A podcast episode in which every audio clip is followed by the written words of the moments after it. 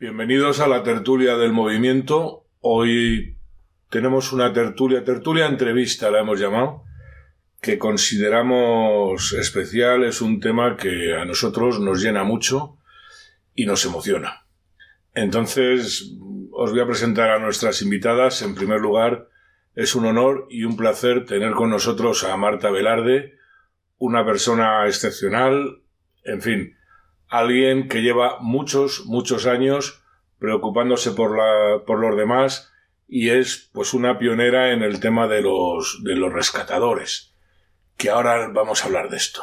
También tenemos a dos chicas jóvenes, muy guapas las dos, que son Ana y María, que son colaboradoras de, de Marta y que, bueno, pues ahora nos contarán qué es lo que hacen, ¿no? En primer lugar, Marta, buenas. ¿Cómo se mete uno en estos berenjenales? Eh, mm, bueno, hola a todos. Mm, bueno, realmente yo empecé con esto con 16 años. Eh, todo el mundo que me pregunta cómo empecé aquí no es porque tuviera ni una amiga que iba a abortar, ni nadie conocido que iba a abortar, simplemente nos parecía que era un horror la ley que tenían pensado sacarla. Nos juntamos ahí unas seis personas, todos, eh, pues algunos no habíamos empezado ni siquiera la carrera y nos quedaba todavía. Y, y, bueno, empezamos a intentar hacer algo que luego se plasmó. Y luego desde hace nueve años montamos la Escuela Rescatadores Juan Pablo II. Eh, para nosotros es un honor llamarnos así. Eh, todo el mundo es igual, aunque yo llevo la Escuela de Rescates. Eh, aquí María y Ana pues son tan importantes como pueda serlo yo. Y, y bueno, es verdad que somos una barbaridad. Me da un poco de vergüenza decir la cantidad que somos, pero somos muchos. Y las mujeres que en las cercanías de los abortorios hablan con nosotros y nos dan sus datos, pues las, a, las ayudamos en lo que sea en la asociación Más Futuro, que es la segunda parte. Y, y, cuando montamos la escuela de rescates, al principio no sabíamos muy bien cómo hacerlo. Empezamos, empezamos por las clínicas, primero empezamos con las clínicas en Madrid, las que eh, hacían abortos, estaban acreditadas para hacer abortos del segundo y tercer trimestre de embarazo eh, ahora hemos ampliado también las que hacen abortos, eh, tienen, vamos, están legalizadas para hacer abortos hasta las 14 semanas, al primer trimestre de embarazo. Y no bueno, estamos por toda España, también hacemos, rescata, hacemos rescates eh, internacionales fuera de España y, y nos vamos extendiendo cada día más. Muy bien, estupendo. Y bueno, a ver, vosotras, primero, ¿cómo os habéis metido en, en esto? ¿Conocíais a Marta? ¿Os lo dijo una amiga? ¿Quién habla primero? ¿Ana, María? Yo, yo le doy. Venga. Eh, yo me metí por... Yo iba a las adoraciones de Hakuna y conocía... Me, me, ah, perdón. Me hice amiga de un chico que solía ir a, a, los rescates y me empezó a hablar de esto y yo me interesé un montón. Me impactó que no sabía que era un problema que se podía solucionar, el tema de los abortos. Y, y entonces me impactó. Un día fui a, a ver cómo trabajaba Marta y, y pues me enamoré, la verdad, y me quedé porque me parece una labor muy, muy importante. Y lo es.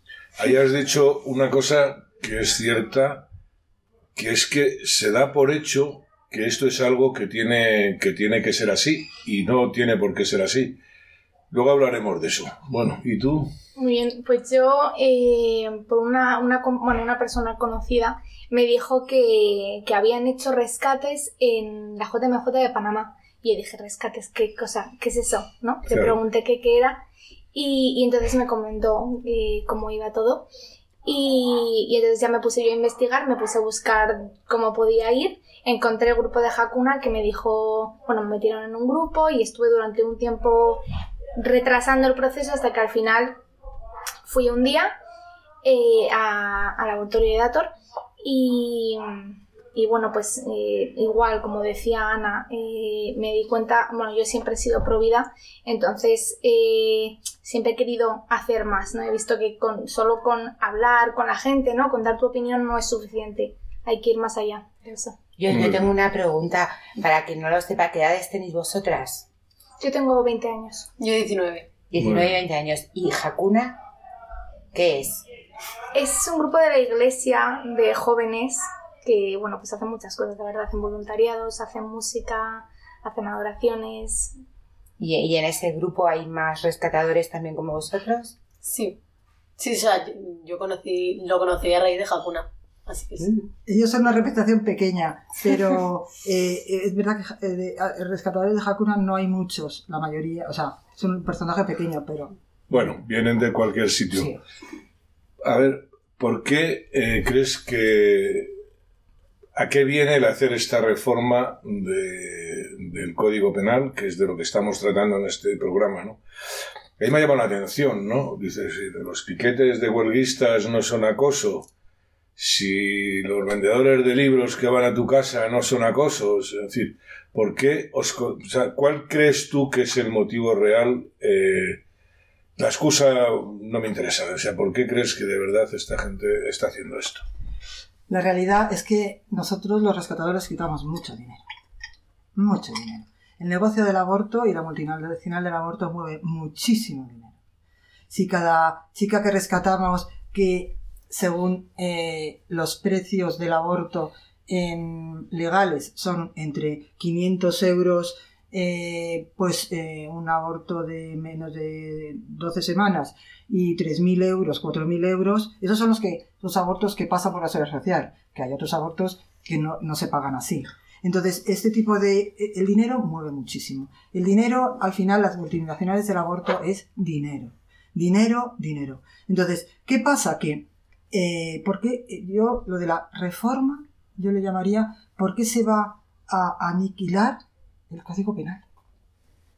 ¿Por qué se va a aniquilar? Pues sí. Pues mira, nos hemos equivocado, teníamos unos precios más baratos y a- habíamos supuesto esto, pero encima ya con las cantidades que me das, pues claro, es un negocio impresionante, ¿no? Pues evidentemente yo sí que hemos detectado que la asociación acá y vamos a, a llamarla a llamarla por su nombre es la que ha promovido la, la reforma esta, ¿no? Pero te he cortado, perdona, sigue, sí. Eh, ese sería el primer motivo de todos. El segundo motivo es que muchos vecinos de las cercanías de los abortorios nos pasan fotos y vídeos de féretros que salen de los abortorios. Madre mía. Y son eh, fotos que hemos visto cientos de personas y miles de personas donde vemos eh, ataúdes enormes. Entonces, eh, quiero que nos expliquen qué está pasando dentro de los abortorios. ¿Es un coto cerrado? ¿Es que nadie puede investigar lo que hay dentro? Porque No lo que vosotros creéis, perdóname, es que alguna madre entonces está falleciendo, ¿puede ser? Eh, Si yo, son, son ataúdes grandes y es abortorio, yo os invito a que veáis las fotos y cada uno que juzgue. Porque es impresionante ver, o sea, cómo, qué motivo hay para sacar esos, esos féretros. Y los vecinos se quedan impresionantes, impresionados. Perdón. Y, y muchas veces llaman a la policía para que bloqueen, tenemos fotos, para que bloqueen ese abortorio porque van a sacar algún féretro. Van a sacar algún féretro, perdón. Y O sea, cortan la calle. Esto, bueno, cortan el bloque. sí, los mismos vecinos. No, No, no, no, la no. policía. La Ah, perdona, perdona. La policía corta la calle y corta el bloque para que nadie haga fotos, para que nadie haga nada cuando salen de ahí. Eso es, eso es- eso es una cosa que todos los vecinos de los abortorios, aquí en Madrid, y, y que son los que más hemos visto, de algunos abortorios, eso es una cosa principal. Es verdad que si nosotros hubiéramos hecho las fotos, la denuncia hubiera sido inmediata y probablemente podríamos saber qué pasa ahí. Cuando nos llega a nosotros ya han pasado a veces hasta semanas. Nos da muchísima rabia porque ahí ya mm, tenemos el factor tiempo que hemos perdido. Y el tercer motivo muy importante también es que ¿qué motivos hay para favorecer a todo el entramado multinacional del aborto? ¿Hay algún motivo político? ¿Hay políticos metidos ahí? ¿Hay gente que está metida en la política y metidos ahí? Queremos saber. En la, la población española quiere saber. ¿Quién está metido ahí? Nombres, apellidos, Porque no es normal que, ¿cómo puede ser que una empresa privada o empresas privadas ahora el gobierno las favorezca? Empresas privadas, donde les va a favorecer para que ya ninguna mujer pueda hablar con nosotros, que ya está cortando la libertad. Después, eh, ¿qué entramado hay ahí? Queremos saber. El- el- ya no yo no hablo como rescatadora, hablo como persona que voto, como persona que soy española, quiero saber ¿Qué entramados hay dentro de los abortorios? Porque claro, eh, ¿cuántas denuncias habéis tenido vosotros? No tenido ninguna. Ni Nosotros una no- sola denuncia. Ninguna denuncia. Y vosotros sí habéis puesto denuncias. Sí, nosotros hemos tenido casos gordos que hemos ganado, sí. Sí, como el caso del ginecólogo que le pegó una paliza a dos rescatadores. Eran, eh, uno de ellos, además, eh, bueno, pues eh, ha- había cuatro rescatadores, uno le faltó un riñón, la otra es una señora jubilada, o sea, nada sospechosos de que pudieran defenderse. Y ganamos el juicio, sí, le pegó una paliza que casi... Esto ocurrió hace tres años. Esto que cuentas. Sí, y ese lo hemos ganado. Y bueno, es verdad que hay otras denuncias que están por ahí. No sé, estoy acordándome ahora de una denuncia en, un, en una clínica de Valencia donde la chica eh, se tomó la primera pastilla de misoprostol y dijo que no, se, no quería seguir con el aborto. Eh, y entonces la clínica dijo, tú ya has pagado. Esto se continúa. Y entonces ella puso una denuncia, eh, me pidió ayuda. Nosotros, yo le dije, mira, lo mejor de todo es que tú personalmente pongas la denuncia y digas que tú no querías seguir con el aborto y siguió el aborto. Y al final abortó, claro. Al final abortó porque, claro, eh, evidentemente no, ella, ella, claro, dice, es que me tenían que haber dado un tiempo para que yo hubiera pensado, un tiempo para reflexionar, un tiempo para saber esto. Y luego nosotros, por ejemplo, es verdad que vemos muchas mujeres muy embarazadas, muy embarazadas, que entran a, a los abortorios y eso les molesta, les molesta mucho. Nos ha llamado la atención, la ley marca 14 semanas para un aborto libre y en caso de alguna patología creo que son 22 semanas, me parece. ¿no? La clínica, no sé si puedo decir el nombre o no, pero bueno, en la página web de un abortorio hemos encontrado, eh, de- incluso después de poner el articulado de la ley en la página, hemos encontrado que practican aborto de, más tiempo al final, ¿no? Bueno, esto lo tiene que ver cualquiera, yo no puedo entender cómo, pero en fin, Bueno, la ley está hecha para que eh, eh, existan dos tipos de clínicas. Las clínicas, bueno, perdón, los abortorios, que nosotros no los llamamos clínicas, y pedimos a todo el mundo que por favor no devalúen la palabra clínica. Em, eh, los abortorios están los abortorios que hacen abortos hasta el primer trimestre de embarazo, acreditados para hacer abortos y luego acreditados para hacer abortos tardíos. Eso es España. en España. Bueno, pero tardío cuando hay un motivo, se tiene que haber un, un comité clínico, creo que se llama, o algo así, ¿no? Bueno, Que nosotros dictamine, eh, creo, vamos. el último caso que hemos visto es por un labio leporino. Y ahí se lo hicieron. Por un labio leporino. Muy bien. Luego nos metemos con los nazis. Bueno, vamos a ver, le vamos a preguntar algo a estas chicas, ¿no? Venga, a ver, eh, Fe, diles. Mm, Yo quisiera saber sobre algún caso que, que hayáis vosotros protagonizado, que hayáis visto, de, de, pues realmente que hayáis convencido a una madre que va a abortar de que no aborte. Me gustaría saber si habéis tenido alguna de esas. Pues yo, justo el primer caso que, que fui, o sea, cuando tú entras a, a rescates tú no puedes empezar a hablar porque todavía no estás preparado. A lo que vas es a prepararte y a escuchar cómo, cómo la persona con la que vas eh, pues habla con la chica. Y el primer caso que fui, yo fui con Marta y estuvimos hablando con una chica que, que ya tenía, no me acuerdo si uno o dos hijos, dos hijos, y que, y que venía a abortar. Y estuvimos hablando con ella, le preguntamos pues eh, cuáles eran sus razones para abortar, por qué, por qué quería hacerlo y, y en qué podíamos nosotros ayudarla, porque nosotros estamos para, para ayudarlas. Y, y pues eso, ella nos habló, o sea, se paró a hablar con nosotras y estuvo contándonos su vida y, y eso, y al final Marta quedó con ella en la asociación. Es que yo a la asociación nunca he ido, pero, pero Marta quedó con ella en la asociación y ya conseguimos rescatar a su bebé. Cuando habláis de ayudar, ¿de qué manera las ayudáis? En todo, en todo lo que quieran. Ya bien sea con bienes materiales o apoyo, acompañamiento, lo que haga falta. O sea, psicológicamente, Sí. materialmente, o sea, si se decide a tener el bebé y tal, apoyáis con pañales, con ropita, con... Justo. Pregunto, ¿eh? Con todo Sí, lo que O necesiten. con la opción de que, ¿vale? de que adopten a su hijo, si ella no puede Bueno, mantenerlo, el no tema de tiene la que está prohibido en rescate. Está prohibido. Vale. Está prohibido porque en el momento que mencionamos la palabra adopción, directamente lo abortan. Entonces, porque estamos en un mundo muy hedonista donde eh, o mío o de nadie. ¿De verdad?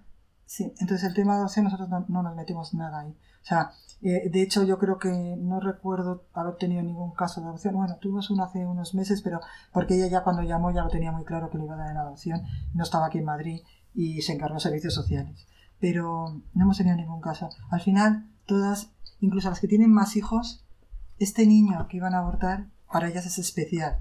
Entonces, es como si eh, volcaran todo su sentimiento en ese niño que en un momento determinado se plantearon abortarlo. Entonces a veces decimos, no lo mimes tanto, que son los tres igual, ¿no?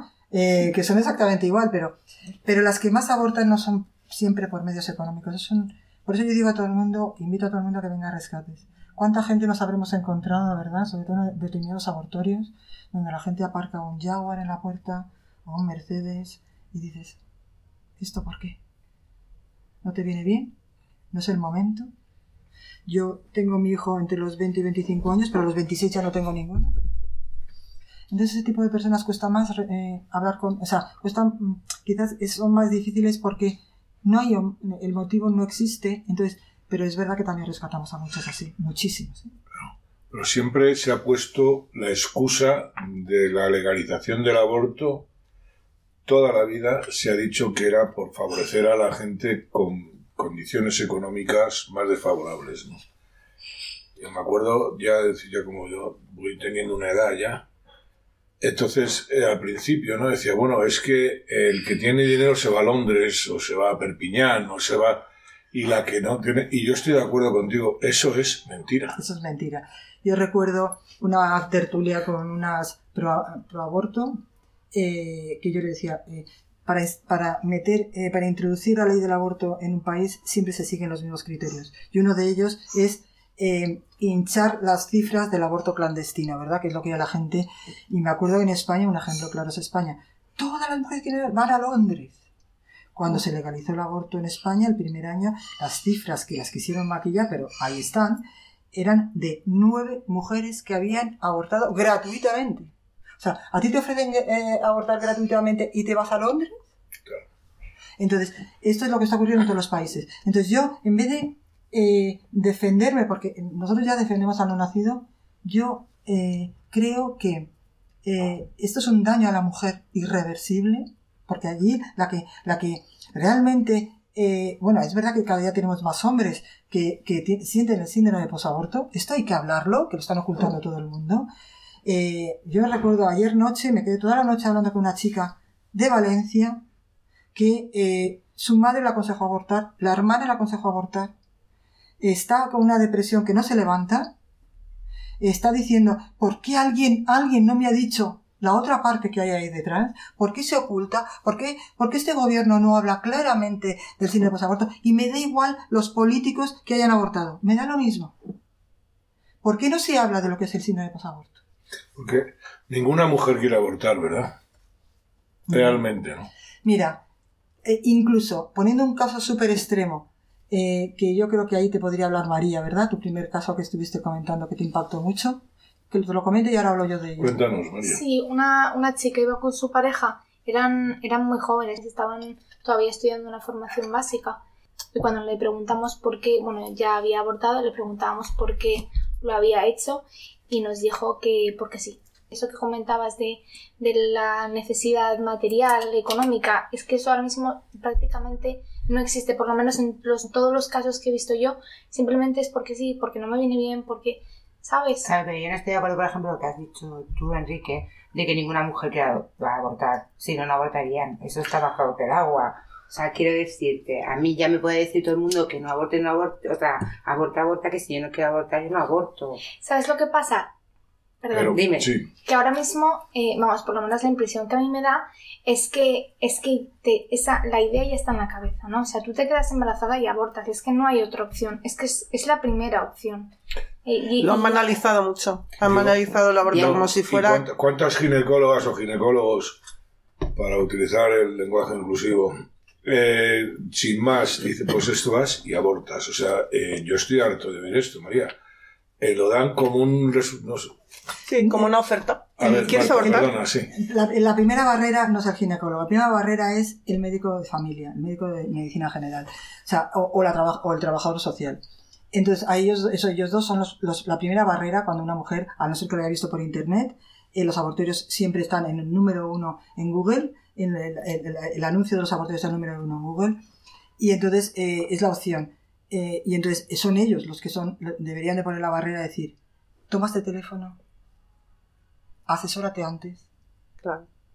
ese es el otro lado. Entonces yo invito a ellos que de verdad da igual las ideas políticas que tengáis cada uno, da igual las- la, la, la sensación. Entonces yo invito a todo el mundo que por favor, una mujer, tenemos muchas chicas que siempre echan la culpa, muchas están en, la- en- en las redes sociales, a los trabajadores sociales, a médicos, porque no les dijeron otra opción para no abortar. Y con respecto a lo que dice ella, yo quería contestarte ahí. A ver, ninguna mujer quiere abortar. Pero, vamos a hacer este pero. Cuando en un país, en ningún colegio y en ningún instituto, en ninguna universidad, en ninguna televisión, se pone lo que es un aborto, abortar es fácil. Igual que te vas a tomar unas cañas, igual vas a abortar. España, ahora mismo, abortar es un método anticonceptivo. O sea, eso es lo que, lo que han ganado eh, la gente pro aborto. Pero yo quiero hablar con todas ellas y le decirles que esto no va a durar mucho. Esto no va a durar mucho. ¿Por qué? Primero de todo, las mujeres que han abortado, y lo estamos viviendo día a día nosotros, necesitan mm, convertir esto horrible en algo bueno. Pero de su cabeza no va a salir, porque eso ya lo tienen, de por vida. Cuando toda una sociedad, cuando un- un- unos gobiernos incitan, o incitan no es la palabra, cuando empujan a una sociedad a que no sepa algo, es fácil hacerlo. Si tú no conoces lo que es el aborto, tú no has visto nunca un vídeo del aborto, tú no has visto lo que es la vida intrauterina, ¿por qué no se enseña en los colegios? Y estoy hablando de todo tipo de colegios y todo tipo de institutos. Lo que es la vida intrauterina, sin miedo. Lo que es la vida intrauterina. ¿Por qué para ponerse un preservativo todo es fácil? Y no para ponerse, para enseñar la vida intrauterina. ¿Cómo es tu bebé? Con 12 semanas. Un señor como Nathanson, el mayor eh, de los mayores abortistas de la historia, el que tenía la clínica más grande del mundo en Nueva York, vio una ecografía de 11 semanas de un bebé y era ginecólogo. ¿Cómo se movía? ¿Cómo se chupaba el dedo? Y, y mo- y montó todo el movimiento pro vida. Pues exactamente igual. ¿Por qué ese miedo hacia no me va a traumar? No, no, te va a traumar si aborta. Te va a traumar si su amiga aborta y tú no has hecho nada. Porque si lo enseñan se acaba el negocio, si eso está claro. Yo pienso que realmente eh, ya, hombre, es evidente que ahora mismo eh, la gente más joven pues quiere tener los hijos más tarde, no los quiere inicialmente, bueno, sería otra discusión y bien está, ¿no? Pero claro, es que el aborto eh, no es una broma, o sea, el aborto es un tema muy serio. Yo me estoy mordiendo la lengua, es decir, si dices, asesin- si dices asesinato se enfadan, ¿no? Entiéndeme, ¿no? Pero con 20 es una vida que te estás llevando por delante. La ¿no? información es fundamental porque yo recuerdo que con 24 años estaba estudiando, estuve todo el año en, en la Universidad de Coral Gables en Miami y pusieron, pusieron un, eh, fue terrible, eh, una película, un documental sobre el aborto. Era tan crudo, tan crudo, yo no había visto semejantes imágenes en mi vida. Me quedé con un shock de ver mm, niños despedazados, cómo era el aborto, todo el proceso tan sin paños calientes, tan terrible que, que ahí mm, salió realizada, completamente realizada, pero esa, la realidad así tan cruda no la he visto aquí en España jamás. Jamás he visto eso que hagan en España. Eso es. Y eso es que, como mujer, que bueno, que podía haber tenido una vida promiscua ahí, fíjate, pero claro, primero nunca ha sido eso, pero, pero luego, claro, al ver eso, pues, uf, eh, es que fue un shock terrible y me gustaría de verdad que la gente, yo creo que mucha gente no abortaría si supiera eso, más las secuelas que habéis contado, que yo a mí se me ponen los pelos de punta cuando te estoy escuchando lo de los féretros, o sea, la parte, la muerte, posible muerte, porque por favor, si, se muere- si hay mujeres que se mueren en operaciones de estética, ¿cómo no se va a morir en un aborto? Eh, además de en el, en el tercer trimestre, que te sacan un ser vivo que puede ser perfectamente autónomo con siete meses, puede respirar con seis meses incluso. Y eso Y ya es un crimen y estamos en infanticidio. ¿No está la gente tan sensibilizada con los infanticidios ahora últimamente? Bueno, pues son infanticidios.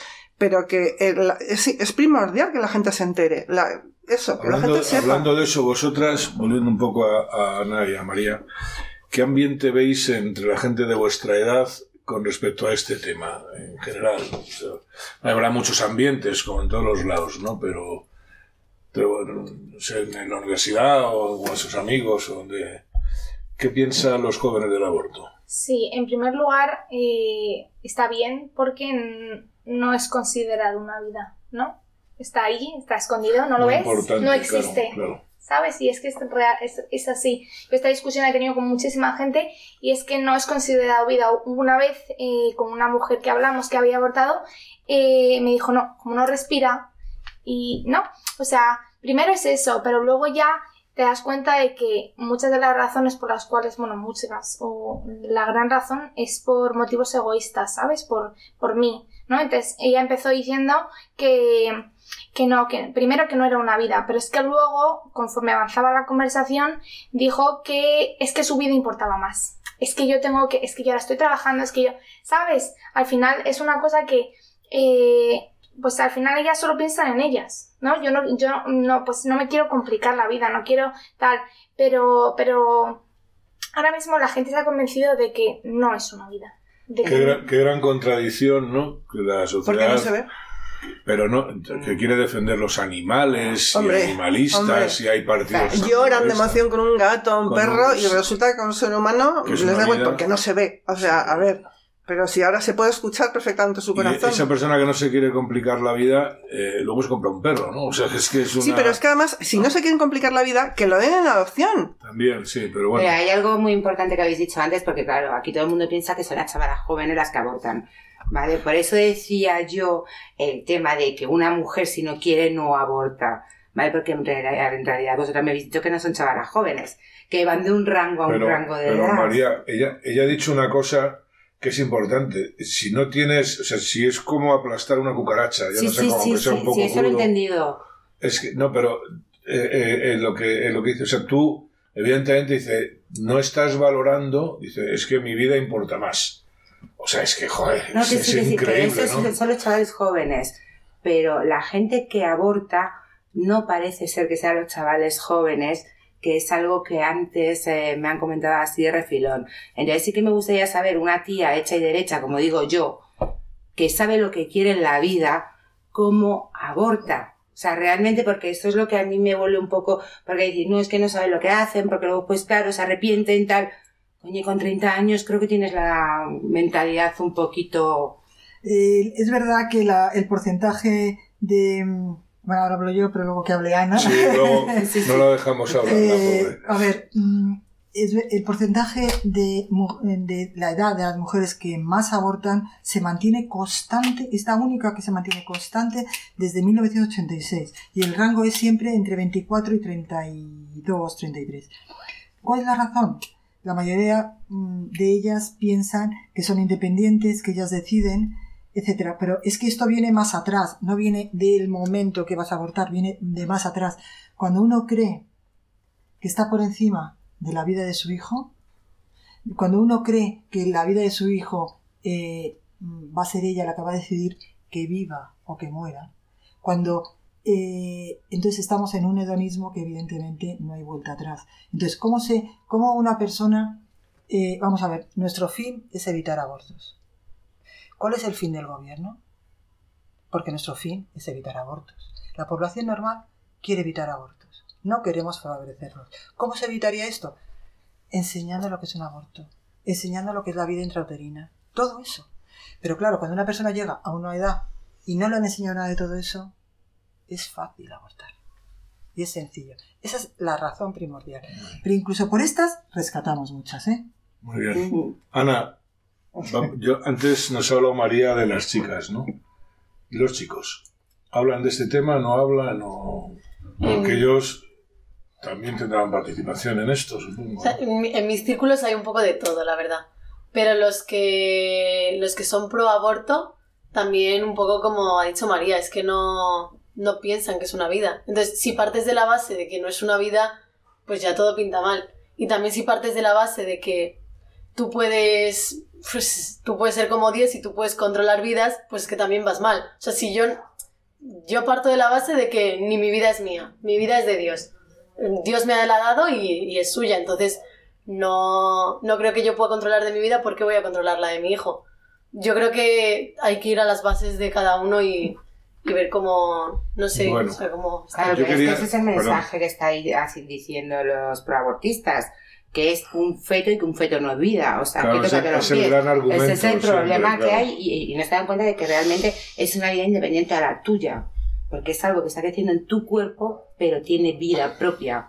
Entonces eso es lo que creo Yo que quería, quería comentar una cosa más, porque va pasando el tiempo. Eh, Marta, eh, no, no solamente es rescatadores, ¿no? pero más futuro, que es la asociación vuestra, es una ayuda integral a las madres. O sea, que estamos hablando todo el rato, porque es el tema de la ley, que yo creo que ha quedado muy claro que el único motivo que tiene pues es, es pecunia- pecuniario, a ver si sé decirlo, ¿no? Sí. Pero, Sí, sí. pero vosotros hacéis una labor que va más allá del rescate, ¿no? Claro, nosotros luego tenemos la segunda parte que es eh, Asociación Más Futuro, donde nadie cobra, no tenemos ninguna subvención pública, ninguna. Y es todo de nuestros sueldos y de donaciones y las ayudamos en todo. O sea, por ejemplo, ahora durante la pandemia nos hemos quedado con bajos fondos porque la luz, el, alquiler, eh, las guarderías, porque eh, si una, un, un- un Estado quiere ayudar realmente a su madre, a una madre, lo primero que tiene que hacer es la- lo básico y lo esencial no son los abortorios. Lo básico y lo esencial es leche, pañales, guardería. Leche, pañales y guardería. ¿Dónde están las ayudas a guardería? Cero. Leche y pañales los pagamos nosotros. O sea que ayudas, eh, el Estado no tiene ninguna y las cubrimos nosotros. Muy Y las ayudamos en todo. está claro. Una cosa, eh, vosotros, aparte, podréis aceptar donaciones, supongo, que al que quiera. ¿Puedes decirnos, el que quiera ayudaros, y animo a todos a los que ayuden, que estáis tomando muchos cafés desde que estáis en la calle, cómo pueden, cómo pueden ayudaros, o una página web, o una cuenta de banco, cómo pueden Sí, sí, sí. En Más Futuro eh, nos pueden ayudar con. eh, tenemos ahí la cuenta, de- o sea, pones másfuturo.ly y ahí directamente aparece el número de cuenta. Y por supuesto que donaciones fenomenales. Cada uno que diga para qué quiere la donación. Hay gente que dona pues para una cosa concreta, otra gente dona para lo que sea. Entonces, eh, nosotros eh, ahí es, mm, lo movemos donde quieran ellos. Y bueno, está ahí en la página web. Algo que quiero dejar claro es que la gente sepa que no cobran ni un duro de subvenciones. ¿Verdad? Sí, no cobramos un duro. Ni Las, voluntarios. las clínicas, los abortorios, perdón, sí, ¿no? Sí cobran. Ah, ¿no? claro, hombre, hombre. Claro que Eh, sí, la pasta es la pasta. La pasta, la pasta. Bueno, pues se me ha hecho muy corto, desgraciadamente, y hemos alargado hoy la entrevista, pero yo tenía ganas. Normalmente le dedicamos un cuarto de hora, pero yo sabía que hoy eh, eh, nos íbamos a alargar y todavía se van a quedar muchas cosas en el tintero. Pero bueno, estamos aquí en, en este humilde estudio con mucho calor y vamos a agradecerle a las tres, eh, bueno, pues la- la, que hayan venido a estas horas, un día de, de tremendo calor de verano Y su labor. y su labor sobre todo, sí, sobre todo, mucho ánimo. eh, Os animamos a todos, eh, da igual la edad, da igual la situación personal, a venir a rescates. Un día en vuestra vida, con el marido, con todos, para que veáis lo que hacemos en rescates. pueden contactaros a través de la página de Más Futuro también. sí, todo está más útil. Muy bien, Perfecto. pues Muchas ánimo gracias. y muchas gracias, a las Gracias. tres. Gracias.